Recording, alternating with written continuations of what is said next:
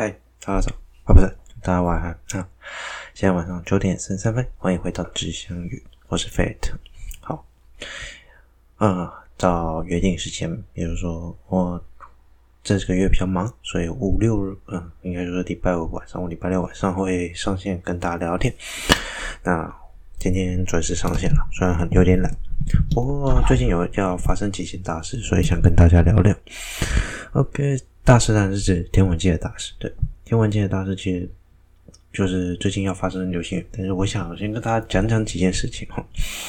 我想就是这阵子以来啊，十二月一号也开始到现在哈，疫情在国外呢持续的升温，所以当然我们看起来好像有疫苗，但是疫苗以我本人的立场，把人家西北料哈，也有所谓的避龄效应跟搭便车效应哈。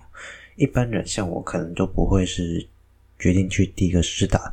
那不管怎样了，疫情还在延烧，所以我相信大家都还是保持警戒。毕竟，所以可能像费了今天上台北，那就变得就是说，其实久了，今天一整天都戴着口罩，其实真的说真的还是蛮闷的啦，我觉得有点不舒服。而且我本人不是一个很习惯戴口罩的，因为我觉得被盖住很不太舒服。当然，我不会像那些欧美国家一样，就是说这样就不戴口罩。我我不会觉得我的自由被剥夺了。我觉得这是一个保护别人跟保护自己的方式。像我平常出去工作的时候，因为长期会有跟人接触，我只要出去出了公司的门，我基本上就是要跟客户或者是雇主接触的时候，接触的时候，我一定都会戴口罩。因为就算我再怎么不想戴，就算我不 care，你怎么会知道对方不 care 呢？每个人对于这件事情的看法，毕竟会有所不同。那尊重别人也是民主很重要的一环哈。所以我相信大家保护自己，也尊重别人，这样 OK 吧？OK，好。那废话不多说，今天的 Podcast 也不会很长，那就稍微跟大家聊聊几个重要消息哈。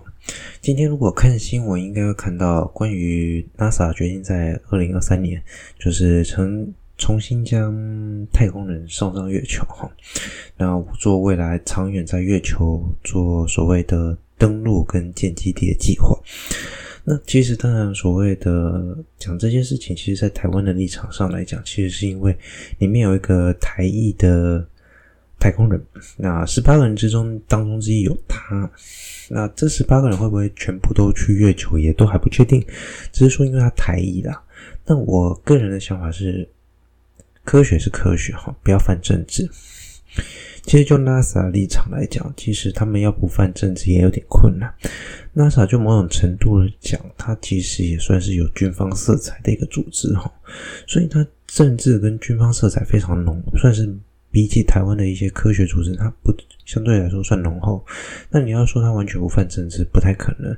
不然所谓冷战时期的太空战备怎么可能？尤其美国。前两年还去年通过了所谓太空军，很明显的就是想要较劲，较劲的对象不外乎就是俄罗斯跟川普最在乎的中国。那我觉得这件事情对我来说是个非常重要的事情，是我们我还是永远记得我以前在研究所的时候，我学长曾经跟我们说过一句话，他觉得月球不算那个地外的星球，因为他说我们已经站有人站上去过了。那个地方其实上就是人可以到的地方。这么说啊，以月球的光啊，要到我们这里，不过就是几几秒钟、几分钟的事情，可能应该不到哦，差不多一秒，差不多一秒多一点，因为光每秒走三十万公里嘛。月球距离我们差不多三十八万到四十万公里之间的啦，现在差不多，因为越来越远。那所以等于说说三十八万公里，那光一秒差不多就走完了，所以它差不多就是一秒前的样子。到那里光只需要一秒，我们人到那里其实基本上，我想不会太久啦，真的就跟你出个远门去国外度个假一样的概念。当然，太空中还是有非常非常多危险，例如说辐射线，这是最直接的。那机机械故障、爆炸、太空有垃圾、悬浮为悬浮的与小行星哈，对，今天也会讲到小行星哈。那这些东西其实在太空中是有非常大危害，所以太空人其实算是一个高风险、的职业，所以因此他们的薪水相当高。但我觉得太空人最麻烦的还是一件事啊，就是你必须耍自闭哈。像我这种应该可以耍自闭了，只是我蛮宅的，只是我要我一直都不讲话，长期在那种空间，其实我也是会害怕。那不管怎样。我们可以期待二零二三年是不是会有这些事情发生哈？我觉得很难了，毕竟当然，太 NASA 可能准备很久了。那可是因为就 JWST 大家都知道 James Webb Telescope，嗯，他也都已 经延到很久了。当然你说可能是因为今年疫情又多延到一年，可是我就是我觉得以 J J JWST 哦，它就算没有。就算没有疫情，应该还是会延到。呃，因为毕竟送上太空这件事情是非常严肃的，那你要上去维修又很困难，所以一定要做到最完备。那太空人上月球何其重大，事关人命啊！OK，不然呢，事隔半个世纪，我们要再次上去，相信一定会带给我们更多更多不一样的故事。OK，那今天讲的第一段是这个，那第二段要讲什么？第二段其实第二段的天文小消息是想要跟大家讲讲。关于我们的十二月十三，可他可能你如果去查国际或者是台湾目前公告时间，大概是十二月十四号，它是双子座流星雨。那大家都很想说，诶，流星雨，流星雨。其实我们会用流星雨这个名词，就像是太空中的天气一样，它是就等于是有大量的天体朝地球飞来，然后像下雨一样一条。一样一条一条的，然后非常漂亮，那就是所谓那会变成流，那就叫流星。可是单一个叫流星，那很多个就叫雨，所以叫流星雨。那这样的那流星雨究竟是怎么产生的？哈，流星雨其实就是所谓的，如果普遍来讲或一般 general 的那个拿例句来讲的话，我们会说是彗星的轨道上所残留下来的物体。我们都知道。彗星哦，它是绕着跟我们一样是绕着太阳旋转，只是它的轨道属于高椭圆。那在这么高椭圆的轨道上哈，它会产生一个现象，就是它会有某些地方非常接近太阳。那当它在接近太阳的时候，它的内部跟外内部会被加热，就是会有挥发物质，可能就因此挥散出来。那发散出来的。挥发物质哈，中文很难讲，叫挥发哈，那个音真的讲不出。那这样挥发物质会造成什么样的现象？哈，挥发物质它会就是因为它这些离子啊会跟太阳风作用，然后就会发光。那发出的光啊、气体啊那些啊，就会形成我们所谓常看到的彗发跟彗尾，也就是我们常常会看到彗星拖的长长的东西。其实这些东西就是跟太阳风交互作用所产生的光亮。那其实这些东西呢，其实你想想看，有没有看过冰在融化？冰在融化，周边会慢慢散出水嘛？那彗星也一样，它接受了太阳风跟太阳的热量之后，它就会逐渐崩解，崩解之后产生的碎碎，就会落在那个卫星轨道、彗星的轨道自己的轨道上。那这些轨道呢，就会成为所谓未来有可能成为流星雨。怎么说呢？它度下去的水一样是在移动，顺着这个轨道上移动。那这些顺着轨道上移动的东西呢，它就会当地球啊，呃，我们应该怎么说？轨地球轨道虽然是接近圆形，可是它我们在所谓的轨道上都不是稳定的哈，它都会有稍微偏移或移动。彗星轨道，尤其这种高高离心率的椭圆啊，或者是双曲线的轨道，它们的变动率更高，尤其。天体的重量如果越轻啊，受到外界物质干扰的影响就越大，这会导致什么情形？导致说这些彗星的轨道的物质有可能就跟地球有某个时期或某个时间非常相近，这时候我们的地球就等于跟这些小天体发生碰撞。那碰撞听起来很可怕，真的很可怕。但是你要想想，这些天体有多小？这些天体基本上甚至小到有可能是一公分以下，这么小的天体，其实通常哈，它在经过地球大气层的时候就已经燃烧殆尽。那你会说，哎，这么小的东西，我们怎么可能发得现得了？哎，我这这个就是要讲到一件很很有趣、很有趣的事情。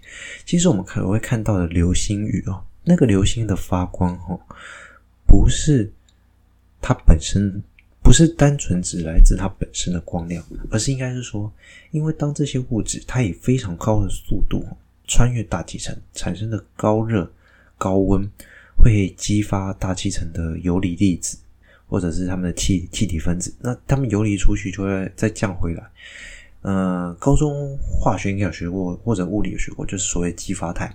它们游离或者被激发之后，这些原子要迁回来的时候，会以光的形式释放出能量，那也因此，这些流星尽管它经过，可能已经一瞬间消失、燃烧殆尽，它跟大气层所交互作用产生的光亮和温度还是会留存。所以你会发现，彗星不是应该说流星，它消失之后，那个亮点消失，还是会有余痕，就像飞机的喷流，有没有？它飞机经过之后，它影响做大气层的喷流，一样会一样会留下一个很长很长的余痕。这就是为什么流星会发光。当然，你会说流星发光单纯是这个原因吗？当然，另外一个原因就是它本身它自己体积如果够大，它可能因为交互作用产生摩擦，产生热量而产生的光亮嘛。所以，流星发光就两种原理，第一种。跟大气层摩擦，由大气层的分子或者是原子所发出的光亮；另外一种就是流星本身因为热摩擦所发出的光亮，就这两种，最主要就是这两种为主。那我们平常其实随时随地都有流星哦，毕竟太阳四十五亿年，太阳系已经四十五亿年到五十亿年之间，已经有太多物质飘散在太空中。那平常这些流星我们叫做散在流星哈，散在流星就是它是散的，那可是它是存在的嘛，所以散在的一个流星。那这些所谓的流星呢，就会散布在空中。那当我们遇到可能比较密集，也就是说彗星它有时候会突然大量崩解，就像土石流一样，然后突然一大块崩解，或者是某一个区块。聚集了特别多的小行星，就应该说血血的时候呢，就会变成可能我们有机会发生所谓的流星雨。那这些东西我们就叫做所谓的流星体。它们应该说说原本的小行星叫流星体，那比较大型的、比较大量的呢，我们就称作为所谓的的流星体带。那这样的流星体带呢，就会有机会让我们看到流星雨嘛。那我们就要讲到这次的双子座流星雨哈。那双子座流星雨其实它的特别是在哪里呢？它是目前少数呢，并非由彗星产生的流星雨。你说，那跟你刚才讲的是不是就冲突了？飞腾在讲讲啥小？诶，不是哦，你要想一件一件事情。我们其实今要讲一件事情，彗星会被认为是彗星，是因为它有彗发跟彗尾。或者是说，以化学组成成分来讲，它可能挥发物质的量比较多，所以会比较产生出这些所谓的彗星的特性。可是，如果我们换一个角度来讲，当彗星哦它失去了它里面所有内部的挥发物质以及喷流物质消耗完毕以后，它就不会有彗发跟彗尾了。那它叫什么？它就有可能变成小行星哦。好，那好，那我今天再就问一个问题。假设第一场倒过来，小行星开始它内部的挥发物质，因为长期跟太阳交互作用的热量突然崩解喷发出来，产生了彗发跟彗尾。请问它是小行星还是彗星？不要以为这两个问题没有发生过，这两个问问题其实虽然不常发生，但确确实实在在发生过。所以也就是说，其实所谓的彗星跟小行星在本质上，如果你去细看，你很难去区分。那当今这次最主要的双子座流星小流星雨，其实就是由小行星产生的。它因为小行星产生接近太阳，或者是因为它结构可能是不是那么紧密，导致它崩解崩散，在它的轨道上留下了细碎的物质。那讲到流星雨，如果有些有概念的人哈，你们一定知道，看流星雨有所谓的辐射点。好，我跟跟各位讲，为什么我们通常会叫做是辐射点呢？这个其实有个很有趣的问题。你今天在开车，对面的雨朝你打过来，我问你，你会感觉雨是辐射状的朝你飞过来，还是直线的朝你飞过来？事实上，你会觉得是直线的吧？你不会跟我说，诶，那个雨哦，是以辐射放射状朝我飞过来。哦，当然，你如果看向很远的地方，有可能会出现类似这样的现象。但是你感官上来觉得，你一定会是觉得雨是跟你同直线嘛，只是方向相反的朝你碰撞过来。原则上，其实地球自己的感觉也是这样哦，只是因为我们在地球上，我们无法进入太空去观测流星雨，所以实际上我们会觉得说，诶，我们看起来好像是朝某一个点。发散出来的流星雨，事实上以地球的立场，它本人哦，地球本人哦，以一个半径六千三百七十公里的大体积来讲，它只会觉得我开车开车突然下大雨，它就是在轨道上开车突然碰到了一场大雨，就恐雷劈就撞到了。对于地球来讲，它就是直线朝它过来。从地球上的人去看，因为我们是从比较微观而不是巨观的角度去看的时候，我们会觉得它就像是某一个点散发出来，而这个辐射点所在的位置刚好跟可能跟某个星座或者跟某个比较知名的天体重叠的时候，为了方便去命名，我们因此就会用所谓的什么双子座流星雨、呃象限座流星雨去命名。通常也不一定是重叠了，只是刚好在那附近。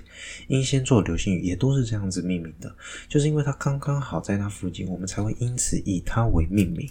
那这些流星雨其实也不是一直都有这么大的量，应该说我们常常要所谓的极大极，或者是说流星雨爆，然后爆突然爆冲量比较多。其实实际上是以流星雨的状况来讲，像是我们讲最著名的狮子座流星雨。有科学家去计算、去统计之后，发现大概每三十三年会有一次大量的爆发。那原因就是在于，因为每三十三年，我们大概就会经过这些由三十三或可能是六十六或者是九十九年前，我们所因为观测发生爆，可能它就是一个残留物比较多，就是彗星在那个轨道上刚好那个时间点崩落的比较多，产生的巨大的。群，那我们就会变成流星体，巨大的流星体带嘛，那我们就有可能发生到一次大量的观测。那你会说，那如果我们今天要看流星雨，为什么不去长期做这样观测呢？嗯，事实上就是因为流星雨的出现时间点跟出现的误差，还有一些位置啊、距离啊、角度啊，实际上对于。纬度不一样的人，还有包括说你所在的环境都会有影响，所以这些数据需要大量的统计哈。那狮子座流星雨是我们目前大量数据比较完整的一个流星雨。那如果你需要帮上忙的话，你希望能够对国际的观测能够帮上忙，我建议你们可以上 IMO 哈国际流行组织去询问，或者是看能否提供一些相关帮助。那我得提醒大家，这时候你要做的就不是欣赏流星雨，是观测流星雨。你必须记录时间，可能更详细一点，你要记录出现的时刻、亮度、星等，甚至包括你所在的纬度，去计算公式。当然，这就是很多很复杂的事情。那你们可以上网去查，其实有很多相关的公式可以去查。那你们如果在上 IMO 的时候，他可能会跟你提到有所谓的观测流星雨最佳时间。但是越接近的时候会消失，嗯、我是这么给你建议啊，流星雨的观最佳观测时间并不存在，而且它一开始可能会跟你可能一年，可能因为现在开始我们会做明年的天象预估，他们可能会在今年的年底或者是这这时候已经在做明年的某些流星雨的时间预估，他会跟你说那个流星雨可能最佳观赏日期，我会跟你说那个。参考参考就好，因为跟你这么说好了，我们在观测上常常会发生某些事情哈，就是例如说，我们今天讲双子座流星雨为例哈，它是十四号，可能是我们预估的，但是它的极大时刻有可能变成十三号，因为我们毕竟不知道我们到底确切时间时辰会何时碰到上那个流星体带，所以我们真正建议各位要去做长时间的流星雨观测，尽量是。十三号到十四号之间去做观测流星雨，好，因为观这样子观测可能会比较好。另外，在观测流星雨的时候，应该已经很多人知道这个小技巧，就是千万不要抬着头，或者是瞄准双子座所在的位置。假设你认得出双子座，因为你朝着辐射点看，其实你能看到流星雨的量并不会比较多，因为你的。视野被缩小，等于说角度很小，但是你可以发现最亮的流星，这一点没有错。你也可以追踪那最亮的流星达最长时间，没有错。但是问题是你能看到的量不一定是最多的。简单来说，你要把视野放宽哈，尽量以与辐射点大概平行或者是九十度的位置去看下去的时候，你可以看到会流星雨所产生较长的尾巴以及较长的长度，也就是说，你更有机会发现流星，而不是因为朝辐射点出来流星，你通常不太容易第一，也不是说你不能第一时间看得到，而是它的观测角度上不是那么良好。你所谓的视野可能就比较小，所以尽量以平行去看。这之前好像去年前年就有新闻做过介绍，大家可以去上网，还是有很多详细的上网可以去上网看看。那尽量就是以视野，就是跟你平常在看天空一样了，不要特别去强调说你一定要朝辐射点看。你可以整个天空巡视一圈。那时间的话，你可以看新闻，看你会不会再报。我是建议是说。你们就十三到十四号之间都可以去观测，其实有可能会十五号也不一定，但基本上应该是会提早，也有可能的。那时间点不是那么确定。那如果真的有兴趣去做关心的时候，记得注意保暖，晚上注意安全哈。毕竟夜晚深夜深了，有时候大家都会偷懒啊，不注意车或干嘛，那个都很危险，注意安全。OK，好，讲了那么多，先喝口水。好。我们来讲讲一个预言家的故事。由于说是预言家的故事，应该说怎么讲？我坦白说，我一开始没有看到这些新闻的。就是有一个可是预言家嘛，他应该是预言家，就是说他精准的预测到今年会那个病毒大流行嘛。呃，我们不管是武汉肺炎，还是你要讲 COVID-19，或者是随便拿，反正就是中国人很出来评论，好也无所谓。那个不要讲政治的问题。就是 COVID-19 这件事情，新冠病毒哈，他有预测到。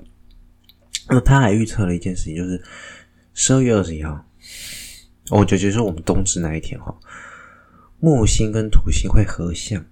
那他说那一天因为合相这种什么哦怪力，我我我不要讲他怪力乱神。虽然虽然说我们常说子不语怪力乱神哈，我们不要怪力乱神。可是就简单来说，就他的科学立场或者他的统计立场，或者叫他的角度。他去看了一件事情，他认为说这两个天体啊，在靠近的过程中哈，会产生巨大能量，那是什么？像星座啊，什么命理啊，那也因此啊，就会产生什么问题？就会产生我们有可能有更重大、更具影响力的事情会发生。好，这件事情是好是坏，我们不知道。那会不会真的发生事情？不好，不知道，因为毕竟时间还没到。那距离也不到一个礼拜了，好，大家期待一下。哦，我要讲的不是这件事情哦。我如果以站在一个科学立场来讲，木星跟土星合相这件事情很特别，大概每二十年或者是十九多年发生一次，就是他们两个会突然有点位置重叠。大家还记得九星连珠吗？当时叫九星连珠了。那如果要讲，就叫八大行星加一颗冥王星连在一起 啊。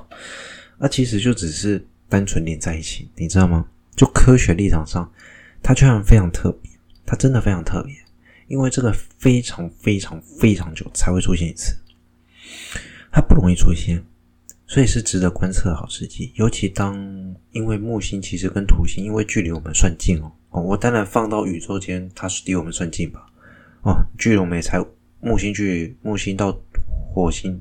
当然不是木星到太阳距离才五点二 AU，扣掉我们的距离，差不多距离我们才四 AU 嘛，一 AU 也才一点四九六乘以十的十五次方公尺嘛。好了，不要讲那么多，你只要想想看，太阳的光到我们这里要八分半，它到土星的话，呃，不是到木星的话，差不多就是四十分钟啊，所以四十分钟的光的速度就可以到达。那四十分的光就可以到达的地方，它其实不是很远，所以这个光其实算亮。那当木星跟土星的光叠在一起的时候，会有什么好处？我觉得它就像是一个掩蔽效应吧。可是偏偏是木星比较亮了，但是这个掩蔽效应还是会多多少少造成它，也许我们在观测木星跟土星周边环境上的优势。例如说，像是我们发生日食的时候，我们通常会觉得说，哎，这是观测太阳大气层的好时机，因为太阳主要光被遮蔽了，我们能够更清楚看看到太阳外围的状况。当然，也可以借此发现，哎，月球本身有什么变化啊，角度、位置啊，都可以。这都是非常有趣的事情哦，甚至也可以拿来证明什么？证明重广义相对论那个。也就是重力透镜，当然那个不是那么重要，那个效应其实也没有很强了。当然是可以观测到，是可以观测到。所以这些隐蔽效应一定有一些对科学上带来贡献的好处，但是你要说木土星因为这样而引力变强或怎样会有影响，我跟你说，嗯、整个太阳系中，木土星确实占了很重要角色。不管是所谓的行星迁移或太阳形成的过程中，它们占了非常重要的因素，也可能创造了地球为何有生命的重要因素。但是，它们已经存在那么久，而且它们合相也不是第一次。它们的重力会不会在那瞬间增强而造成地球什么破坏？我可以各位保证，基本上不太可能发生。所以你不要关担心什么引力大爆发或者是怎样，你宁可去担心地球本身发生什么状况，我觉得还可能 maybe 可能性还高一点。OK，所以我我就只是想想这个预言家想讲的事情，我们就等着看。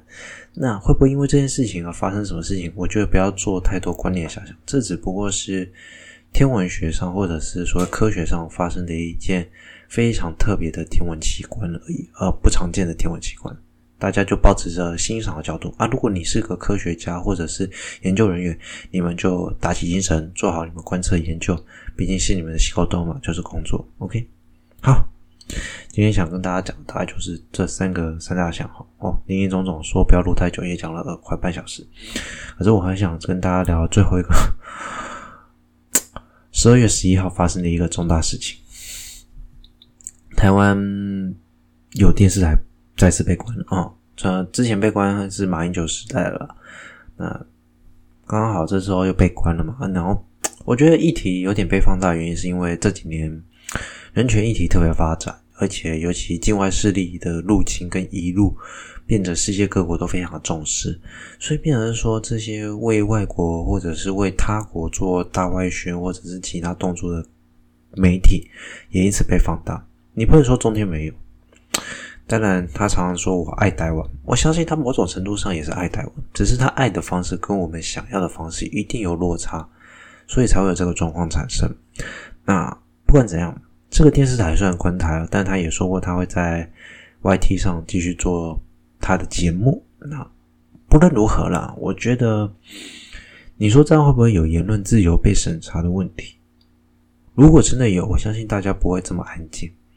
一定会有更多的人上街头。那如果未来会不会有？那我们就等着看嘛。